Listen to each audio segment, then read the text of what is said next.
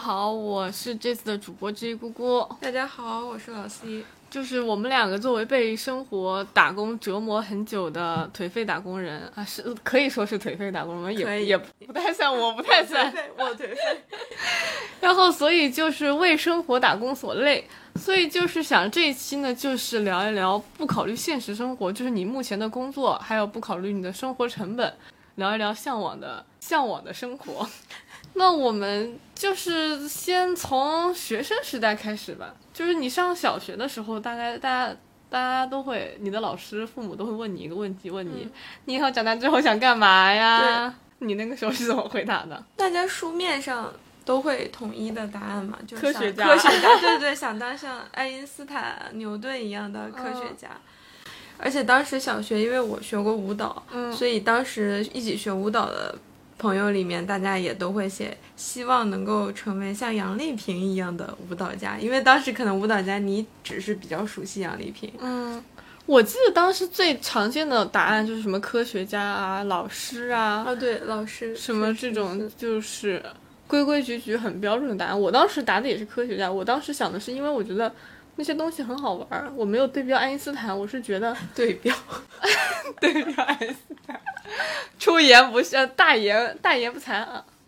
就是我，但我当时的科学家，我定义为他发明设计出一款新东西很好玩，嗯，所以当时其实说是科学家，其实是创造，对，创造是设计，设计行业，然后导，然后后来就意识到了这件事情之后，然后等我初中的时候。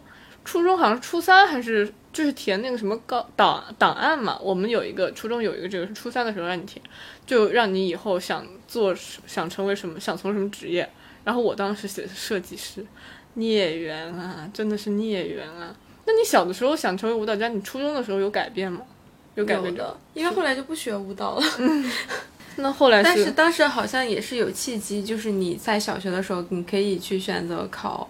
舞蹈类的附中或者怎么样，但当时我家里是完全没有这种想法。嗯，当时有真的有两个同学去考了，但后来也没联系，不知道他们有没有真的就考上了吗？好像是考上了，就北京舞蹈学院的附中。哦，那还很厉害耶！就不知道他们现在是不是后面成名了，去跳了真的有从事相关的行业。嗯，但我记得小小学或者初中那个时候，后来又对。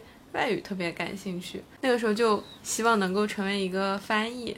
哦，我记得初中的时候上那种计算机课，然后有一节课是学给自己做一个名片，然后名片上面不是要有职业嘛，然后我当时给自己写的就是翻译。哦，那我问题来了，翻译最要讲究的三元素是什么？信信达雅。可以可以可以可以可以。那 它是中翻英翻中，对对对，英翻中。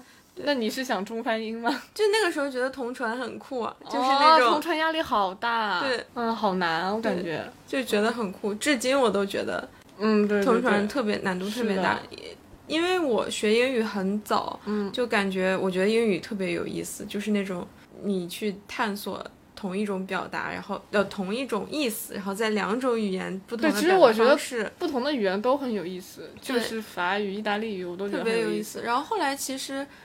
因为，但是我一直到可能高二的时候，我当时最好的理想就是北京外国语大学，特别想考北外，因为他他们那个同传特别好，嗯，而且有他们好像不是号称外交家的摇篮，对对对，外交官的，对对对，就觉得那种语言环境特别好，你能接触到很多很多不同类型的文化，但是没考上啊，没有考上，很遗憾。那你，那你，那所以说你高中的目标是做一个翻译官。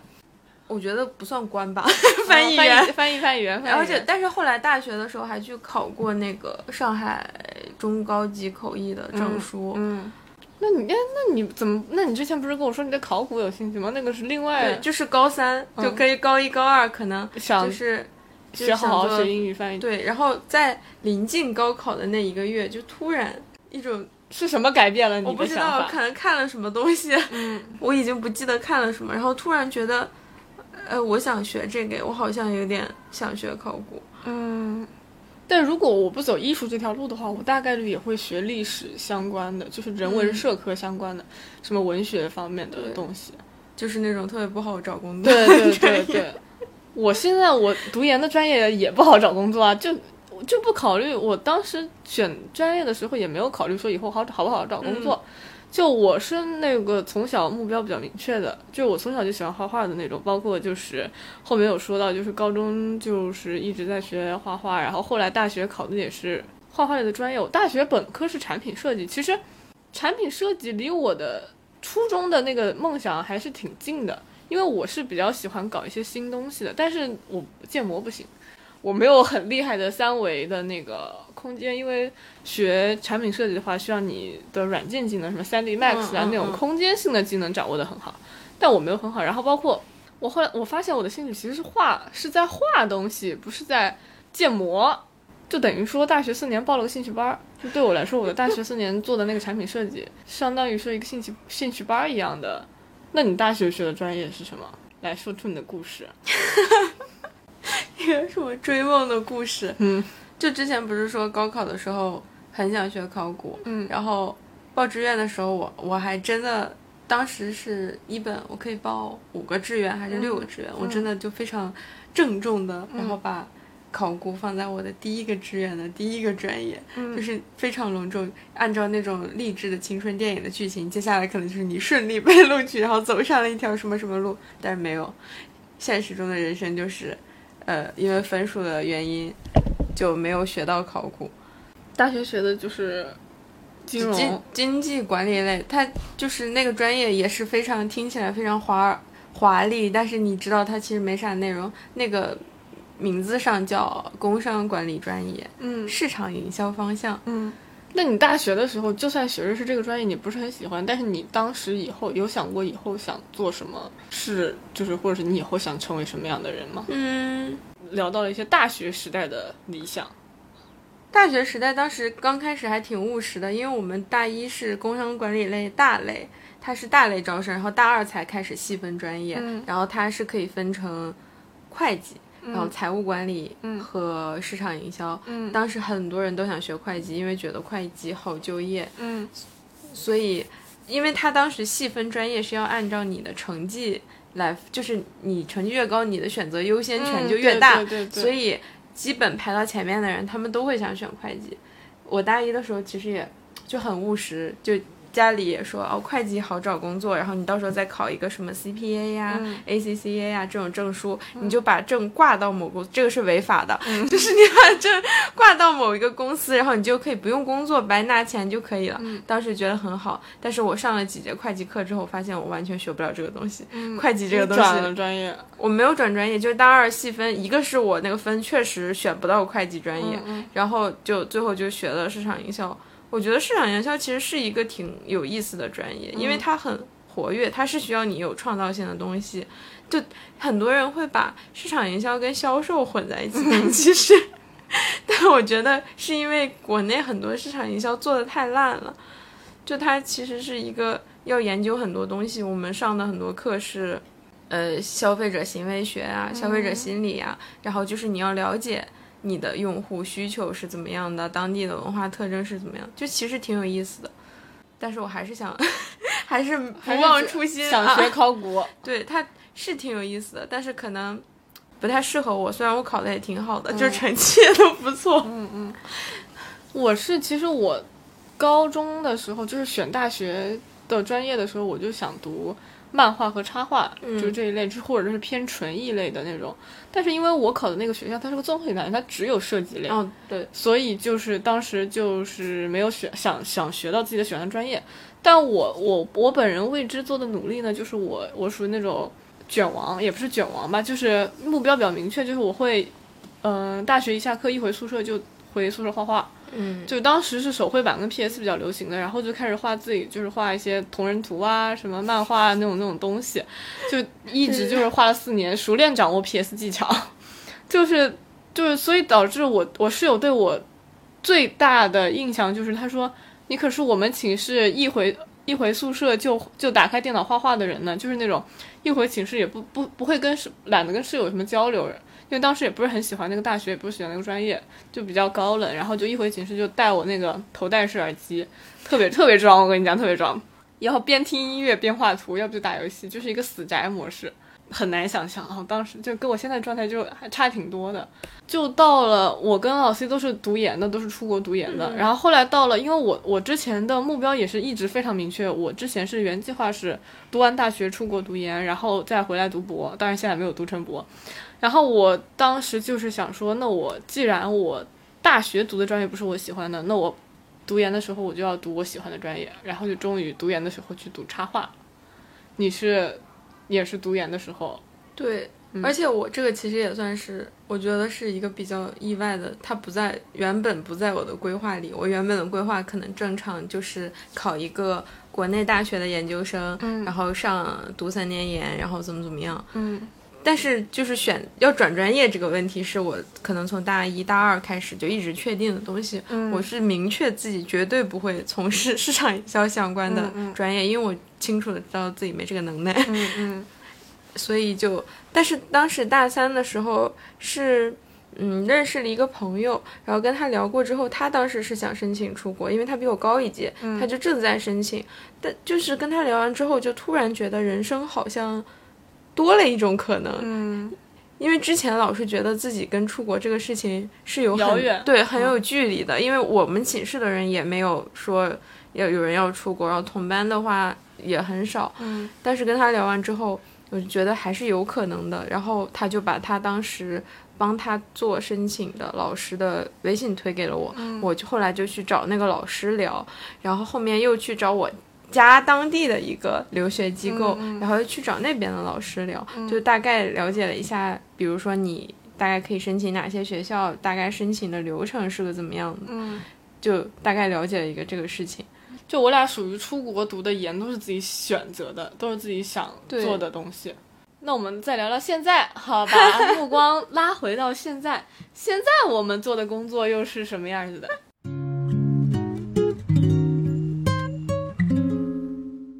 我先说说我吧。虽然上一期我也说了，我对自己的工作就是骂骂了一通，也不是，就是吐槽了一通自己的公司。但我现在的工作本职工作算是一个插画平面设计。因为我说就是插画是找不到工作的啊，就是我在英国学的那套系统，就完全老师把你当艺术家培养。就是你如果你单独只有一个插画拿得出手的话，你回国只能做作品集老师，或者是你做一个自由艺术家。但作品集老师会轻松一点吗？也不会，他我我同学挺多都是做作品集老师，他们挺累的，就是带学生什么的。但是要帮学生改画，就是教学生做项目啊，这样的一套下来。对，所以就是就业范围不广，就是所以你除了插画，你得有一个另一项技能，那就平面嘛。就是插画也算是一个视觉传达相关的专业，就视觉传达跟纯艺相结合的。然后加上呢，又我又会一点什么 InDesign 啊、AI 啊、PS 啊这样的东西，所以就很自然而然的就跟平面挂上了钩。所以现在在做的工作就是插画平面设计师这样子。你看，来来，老 C 说说你的苦逼工作。因为我觉得我们两个做的工作，其实说跟本专业也不是毫无关系吧。嗯嗯。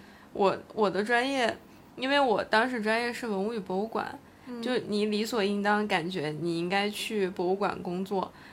但当时在英国的话，英国很多博物馆它是那种招聘制、合同制的。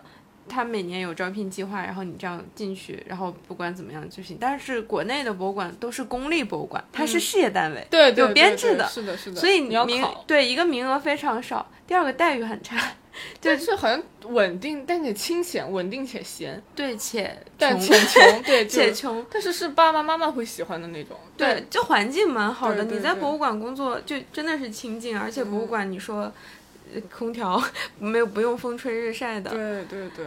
就像，但是我之前有同学认识成都那边博物馆的老师，说可能你工作十几年，工资还是四五千的样子。那就就适合就国企那这种养老专业适合搞副业。对对对，就是本地人加副业。对，是的，但是环境确实挺好，而且我之前在英国博物馆实习，真的堪称人生中最美好的一段实习时光。这个可能之后再细讲。之后可能我们会聊一聊工作里遇到的。开心的事情，遇到的好的人，对那段经历可以说是，就是我对这个专业之后的工作最理想的状态，就不管是工作内容还是工作环境。但是回国之后，其实你很难找到这种状态嘛。然后所以这个专业在国内就业方向可能一个是博物馆体制内，嗯还有一个就是展览公司。嗯展览公司就是会收入高一点，嗯但我们我现在在的公司，它虽然也做展览，但是它做博物馆类的项目非常非常少。它主要是国内的博物馆也都很固定，就是没有什么要搞新项目的感觉。呃，今年其实还是有一些，他们嗯可能会建新馆，而且它哦基本陈列可能会过几年更新一下。哦但它可能是就是会有垄断，就是某几家公司霸占这个区域。对，毕竟然后国企范围你对不好说。但我们可能就是我们现在就做规划馆的项目多一点，嗯它跟我学的专业你看似有关系，但又没关系。嗯，那你觉得你工作的开心吗？工作内容是你喜欢的吗？我突然想起，我之前来面试这个公司的时候说嗯过那种非常，我现在听起来有点羞耻的这种话。你说什么？就当时老板说：“那你觉得如果你来我们公司工作的话，你能给我们公司带来什么呢？”嗯当时就是本来想很常规的回答一下什么我有什么能力啊，怎么怎样。嗯嗯然后我说是因为我真的非常喜欢这个行业，就是非常喜欢这个专业。嗯然后我今天坐在这儿，也是因为我很多年前的规划，就是一步一步从大学规划转专业呀、去当志愿者，给自己积累经验，然后再实习。我是一步一步经过很多年才走到这儿的，就是然后为自己换来了一份当牛做马的工作。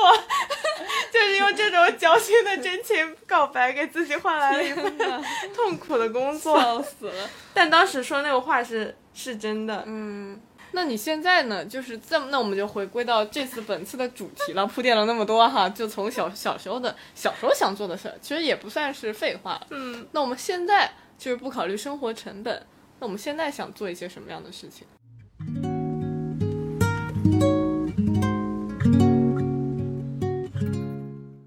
你说现实一点的还是不现实的？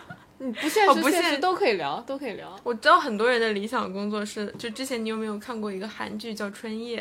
没有。那个里面那个女主角她是一个图书馆管理员，哦就是很多人的理想专对业。对对对，这个我，但我想象了一下，我应该做不了图书管理员，太近了。对，太安静了，我需要跟人，哦，对我需要交流，我需要讲话，包括我之前大学的时候，每次寒暑假放假回家嘛，然后我爸我爸妈都上班了，挺忙的，一天也见不着面，讲不了几句话，然后我每天晚上都会骑车出去溜一圈儿。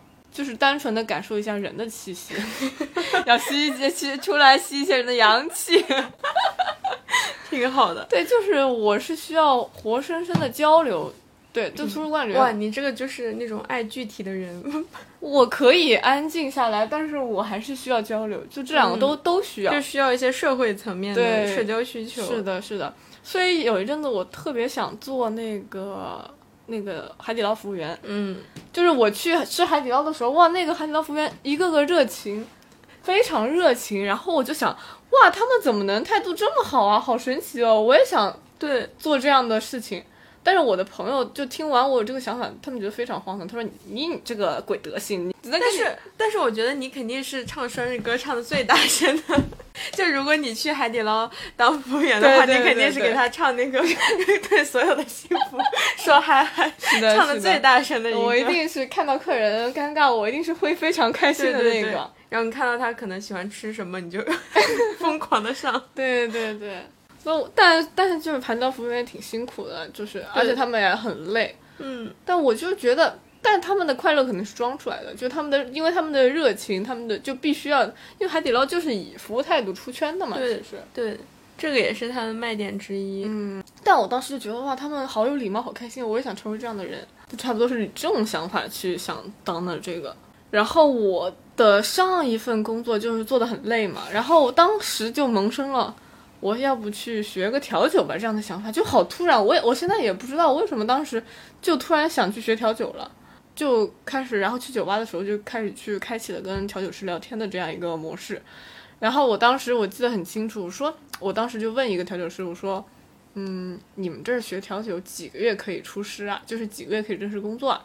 然后他就说，嗯，你要真想学的话，从学徒做起，可能从你开始学到你正式可能做学徒上手给人调酒要八个月。嗯，然后我说就是那种全日制的。对，那我具体没问。然后，然后我说那什么时候你要做成什么样，你才算就是可以给人调酒，然后他指着他后排，他那个他在他的身后有一排那个酒，嗯，酒瓶儿，下次可以去带你去那个酒吧。你说那个昆虫？对对对，上海的一家酒吧，要要说名字吗？先 不说吧，以后等我推荐酒吧的时候，对 对，对再跟大家说。没给够。然后他一排大概两三百个酒瓶吧，然后他说你把这些酒全部都认全的时候，你你就可以去调酒了。就这个回答还蛮装逼的，我觉得，但是哦是真的，是真的要有这个。我当时是觉是这么觉得，我觉得调酒师还挺帅的，但是最帅的是女调酒师，就是男调酒师我不觉得，我觉得他就是有 normal 点油，normal person 好吗？但是女调酒师哇，好帅啊！就我我是那种觉得哇，一个东西很帅，我就会想去尝试的一个人。嗯。那你来说说，那你说像调酒师，我之前其实也之前也会想过那种，我觉得像各种连锁咖啡店的店员、嗯或者奶茶店每天摇奶茶的，那摇奶茶很累，还是咖啡吧？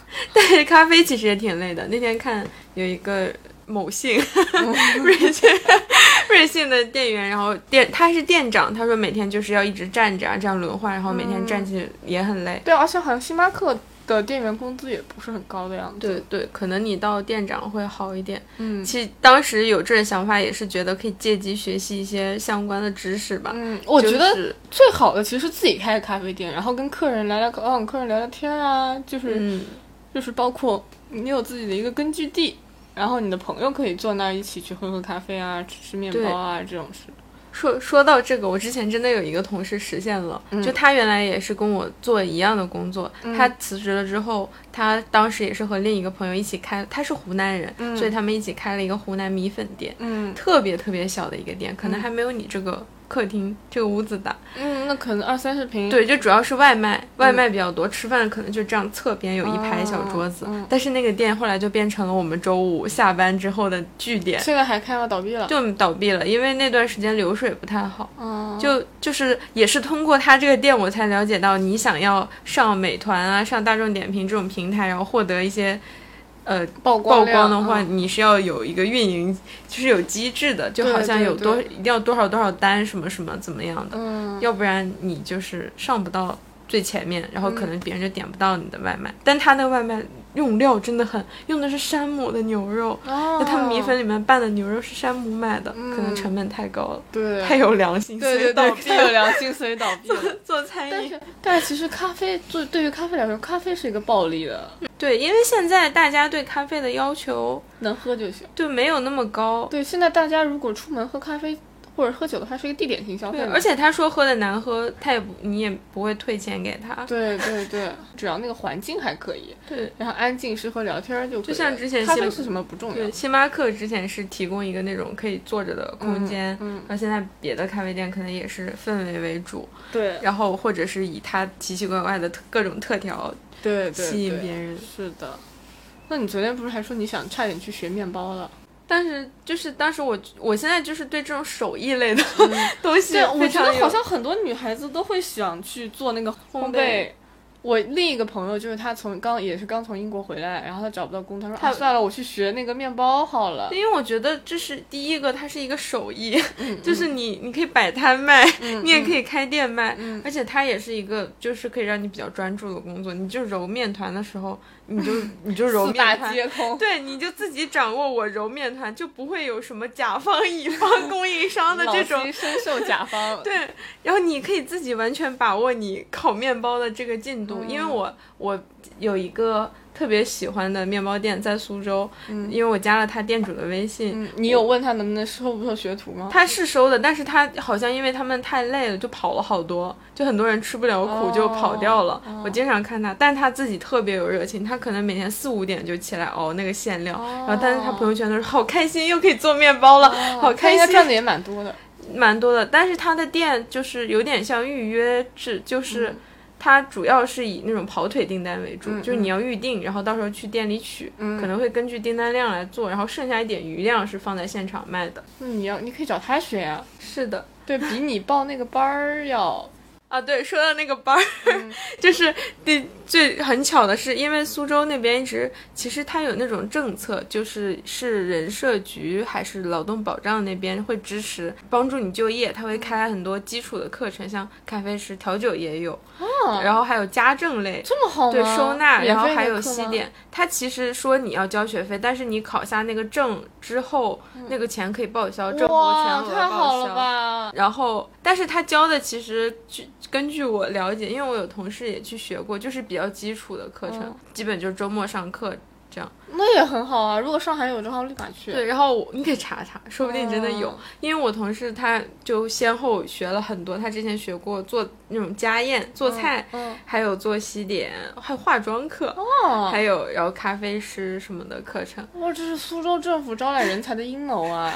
对，各项基础哇，。好好哦。然后当时就是学西点的老师好像是某培训机构，嗯后来发现那个培训机构在我们公司的园区里开了一个分校，嗯然后还有去问过他们怎么怎么上课的这个。嗯，说的我都心动了。就是利用周末时间，大概多少能学成呢？多久能学成？他大概上一两个月的课，一两个月的周末吧，哦然后最后要考试的，考试就会有那种资格证书嘛。嗯嗯嗯，哇，那不就是一年可以拿好几个证啊？对，一年好像最多可以报两个一个人。哦，那你现在有有真的有开？那老西今天还跟我说，他以后想开个面包店。我没有 这个是那种，但是人之前都会有那种什么，我想开一个咖啡店，嗯嗯想开一个什么店的想法。嗯，因为就毕竟有一个自己的根据地了嘛，而且也有就是除了工作之外，的，因为我觉得你自己开一个店，有一个自己的什么事业，是你唯一可以抵御对可呃以掌控的，抵御中年失业的一种是的方。法吧。就它不一定是你的全职工作，也可能是你的一个、嗯，副业嘛。对。那你考考虑来吗？考虑来上海，我给你介绍一家面包店做学徒。也不是不行。还有什么是你比较想做的呢？还有，其实此时我想说一下我小年少无知的时候的嗯幻想，嗯就是初中的时候还是小学、快毕业那时候，大家不是都看《小时代》，嗯嗯嗯嗯，大家都看《小时代》，那时候就觉得像他们那种职业女性好酷啊，就是什么不睡觉、通宵工作，然后你你当时就觉得好好酷哦。然后等到现在，你就觉得什么东西啊？现在你也获得了一边吃饭一边用电脑办公的机会，你觉然后觉得一点不睡觉好酷吗？加班好酷吗？一点都不酷，一点都不酷了。然后就有一次出差，也是在路上走，就走到一个麦当劳门口，看到有一个女生坐在门外的台阶上敲电脑。我觉得好可怜哦。对，吃麦当劳还要敲电脑。对对，而且如果你在工作的时间坐一下高铁或者飞机，你会发现前后左右所有的人都在聊工作，就是要么跟经理打电话，要么跟客户打电话。嗯但这个东西是我工作之后才意识到的。我之前上学的时候，我坐飞机和高铁从来不会注意他们这些细节，就可能现在我自己工作了，这也是打工对人对。我才会注意到。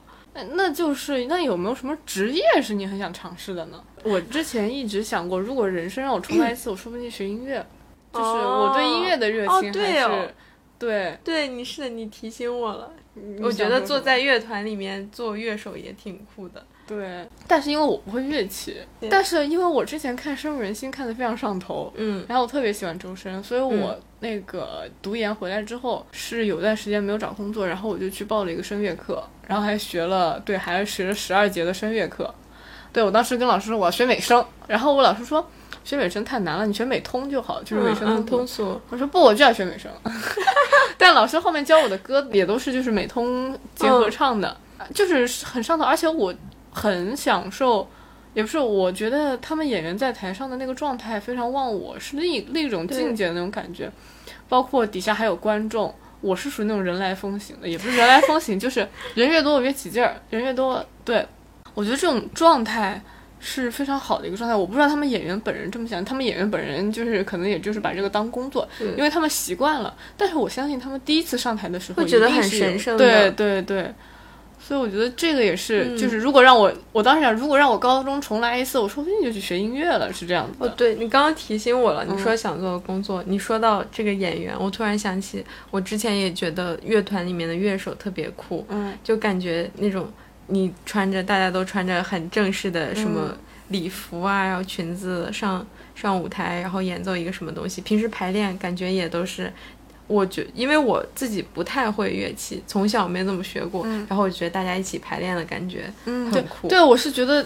有有一群人，就可能人不要太多，大概二三十个，就是合作的感觉，肯定很有趣。对，大家一起志同道合、年龄相仿的小伙伴在一起，共同完成一件事情，并且大家都不掉链子，对，都没有那种猪队友。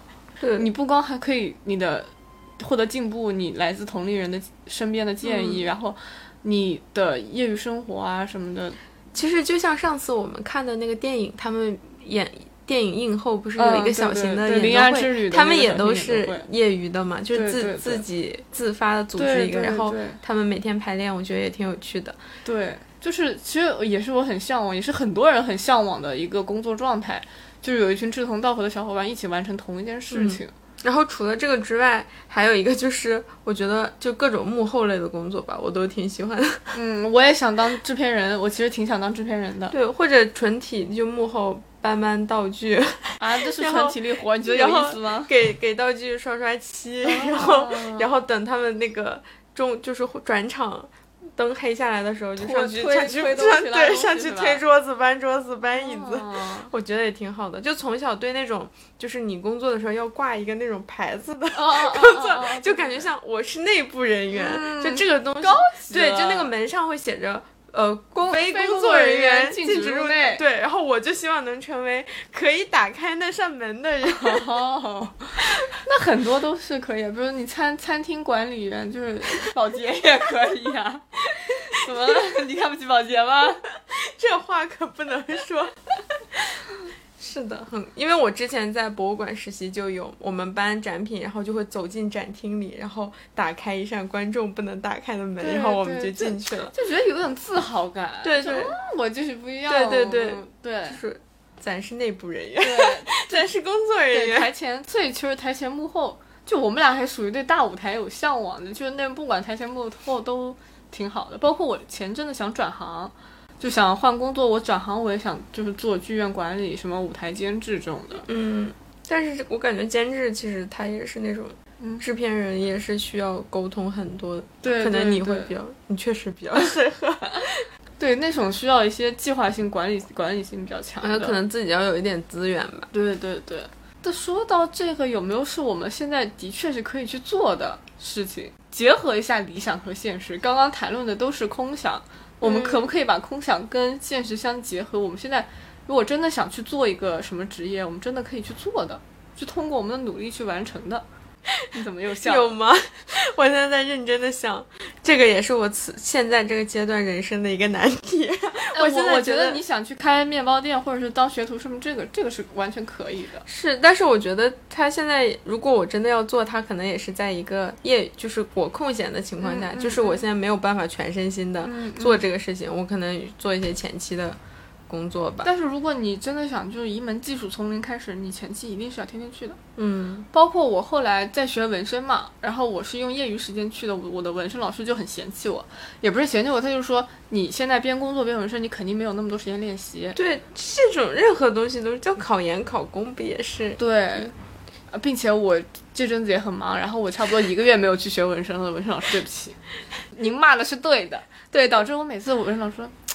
哎，你这个，你要是按我说的练，你现在已经出师了。所以你为什么要学纹身？我当时也是因为我二月份的时候，就是我去年不是进入了一个职业，就是工作低谷期嘛。嗯。我想改变这种状态，就是我试图自救嘛。那我就想，我不能依赖工作，我不能把我全部的价值投入到工作中来，所以我上期聊工作才会那么 骂的那么凶。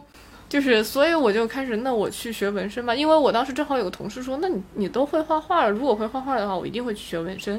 然后包括我有我有，就是我研究生的朋友，他是在做纹身，然后我就让他推荐了他的老师，就是在上海，然后去学纹身这样子。我手还很稳，我们我的纹身老师夸我天赋异禀。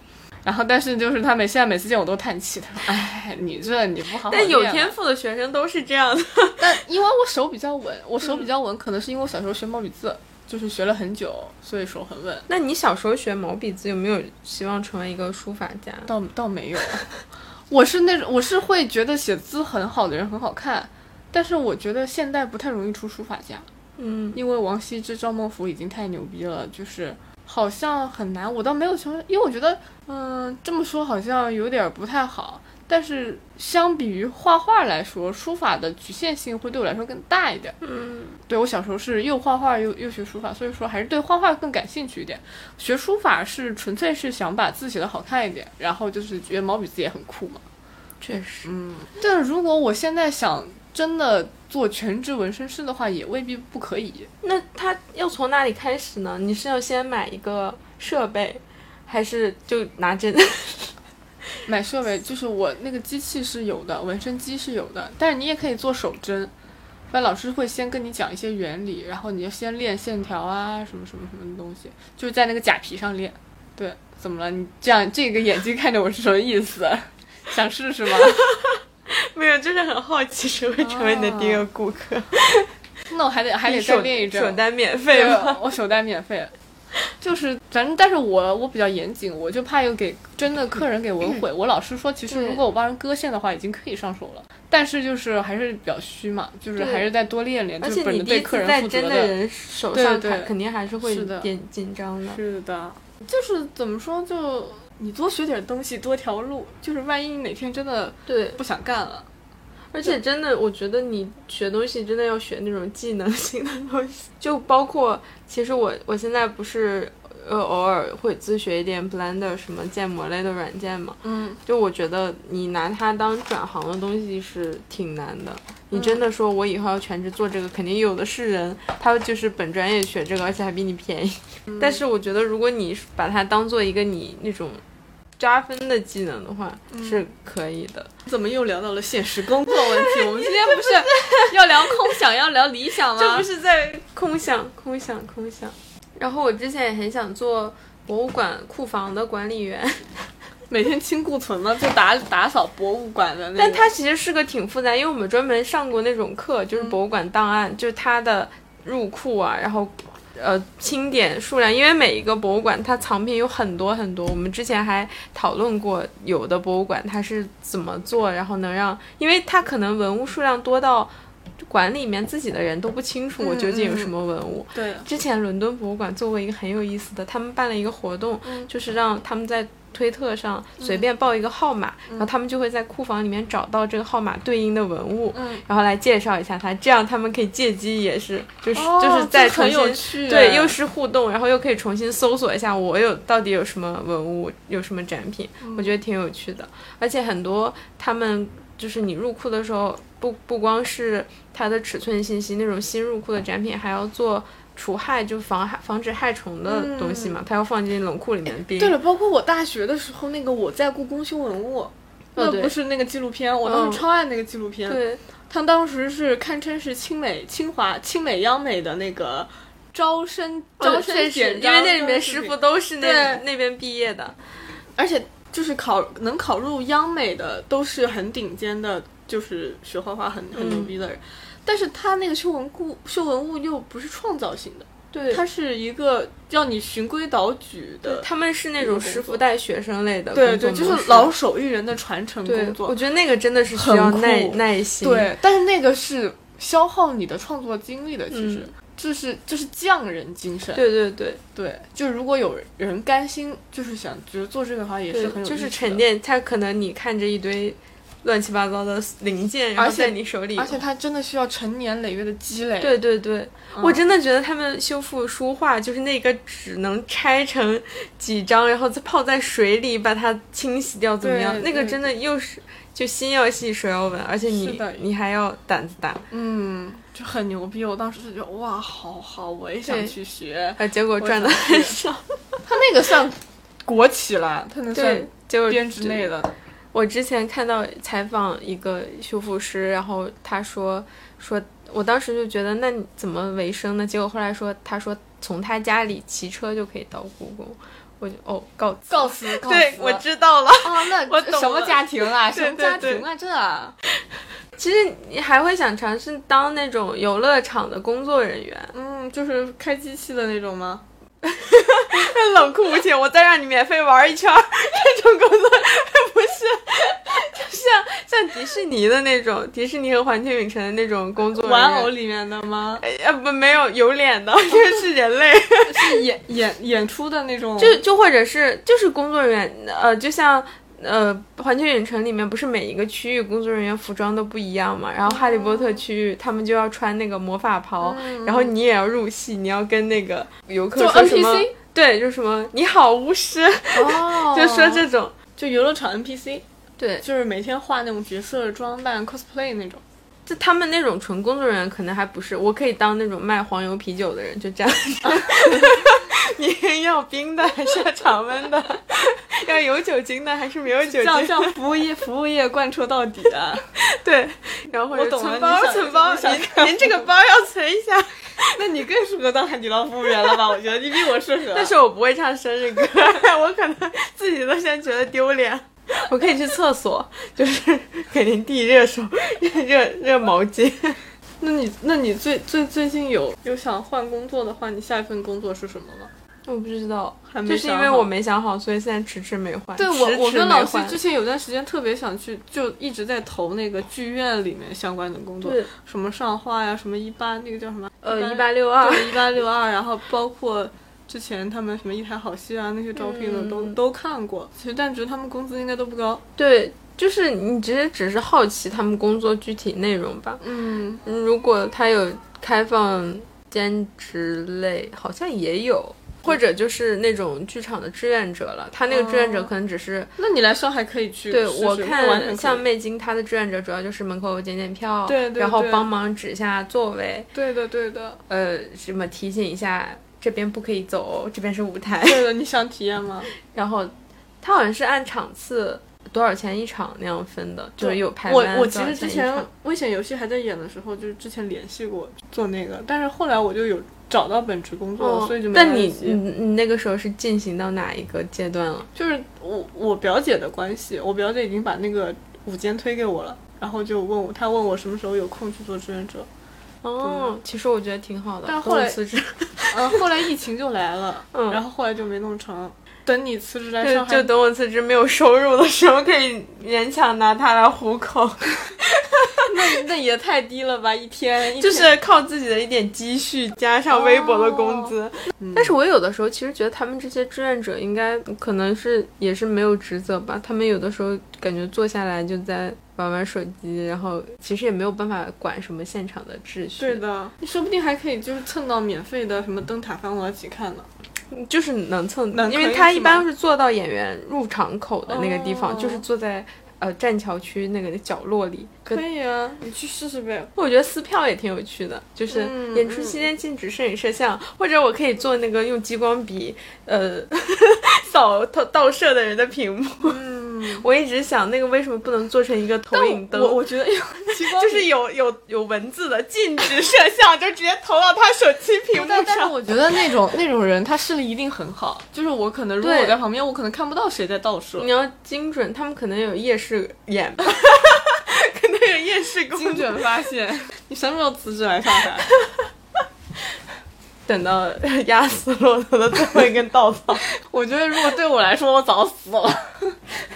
骆驼，骆驼本人说：“我还没死，我还能撑撑，因为贫穷，呃，钱还没攒够，我再攒攒，再攒那么几个月。”哎，真的，我觉得游乐园挺好的，但是上海的那个迪士尼有点远，嗯，你他们应该有班车吧？那我就不知道了。你还是去黄浦区当那个检票员吧，还能免费看而且你也。可以卖，就是做那个打冰淇淋的。不是，我给你安排好了，你白天去面包店做学徒，晚上去那个剧院。那个不是你揉一天面团给人检票都是，请不要摄影摄像。就 是你的手都是抖的，怎么给人家检票？就是你撕副券、副票根，把人家票都撕掉。现在揉面团都有揉面机，他们都说你们那个检票怎么回事？我想留个票根做纪念，他把我票给撕了。现在有揉面机，不用你那么用力的揉。这是传承匠心，就一定要手揉的才好吃。我觉得我我觉得好像没有，不是那种，咱们不是做北方大馍，咱们做的是西点，好吧？最多打打奶油不得了了，而且还有那个泡发剂呢。你要相信科技的力量。那是为什么那家面包店的学徒就是会跑掉？我也很好奇。我帮你换个面包店联系，联系一个相对轻松的，或者咖啡啊。那你学做咖啡，你学做咖啡跟学做面包选一样吗？对吧？白天去去做咖啡或者做面包，晚上去给人检票看剧，哇，爽死了，好不好？爽在哪儿？爽在哪里啊？很充实，就是我不做本职工作，我一定要四处打零工。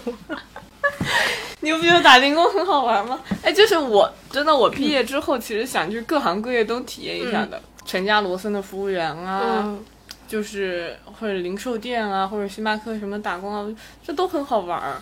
就是如果我是如果我足够有钱，我不用考虑什么生活成本的话，我一定是每个行业。那你就是以体验为主，对对，主打一个体验生活。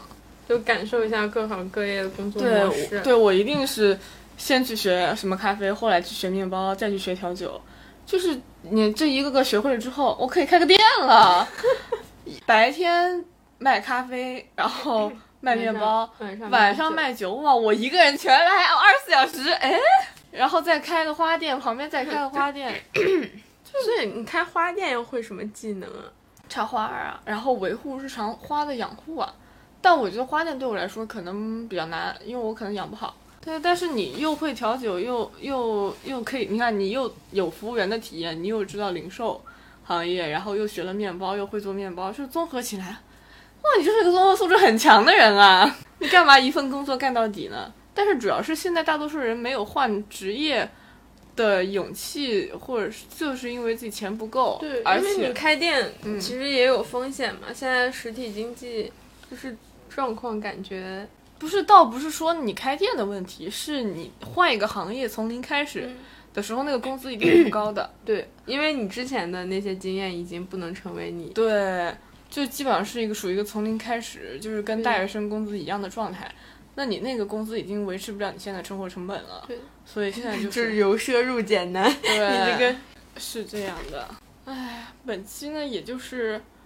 短暂的想一想，短暂的带大家逃离逃避现实。当然，我们也没有很逃避现实。就这些东西，它不是完全怎么说没有可能性。所以说，你明天辞职做面包了是吗？嗯，我觉得是，就是我们上述说的这些想法，如果大家真的有钱，真的想去实现的话，我觉得。